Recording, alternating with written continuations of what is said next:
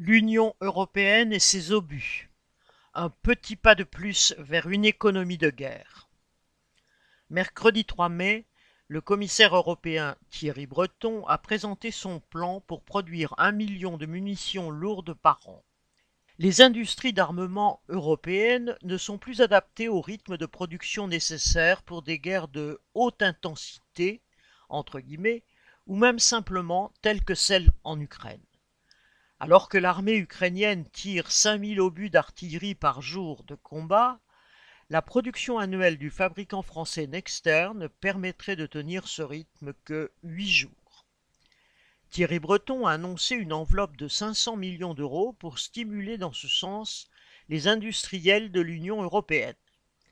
Elle fait partie d'un plan de 2 milliards d'euros annoncé fin mars pour fournir des obus à l'armée de Kiev sous prétexte d'aider, entre guillemets, l'Ukraine. Il s'agit d'abord de puiser dans les stocks nationaux, puis de passer des commandes, et enfin de remplir les caisses des industriels pour qu'ils produisent plus vite. Les sommes déployées par l'UE sont très marginales par rapport aux dépenses faites par chaque puissance impérialiste pour financer son propre armement et enrichir ses capitalistes de l'armement.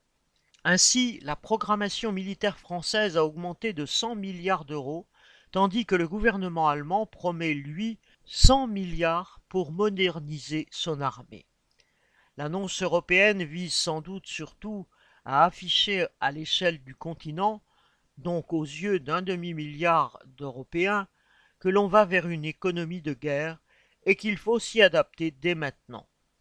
Dans ce qu'a déclaré Thierry Breton, il y a aussi l'idée de s'attaquer à tous les goulots d'étranglement qui bloquent cette marche vers une économie de guerre. Il prévoit des dérogations aux règles européennes, déjà peu contraignantes, sur le temps de travail, c'est-à-dire de donner carte blanche aux patrons pour allonger la journée de travail dans les usines concernées. Le flot d'argent public dépensé en armement, que ce soit au niveau des États ou de l'Union européenne, sera pris sur la population d'une façon ou d'une autre. Chaque milliard en plus pour les obus signifiera un hôpital en moins demain. Charles Le Goda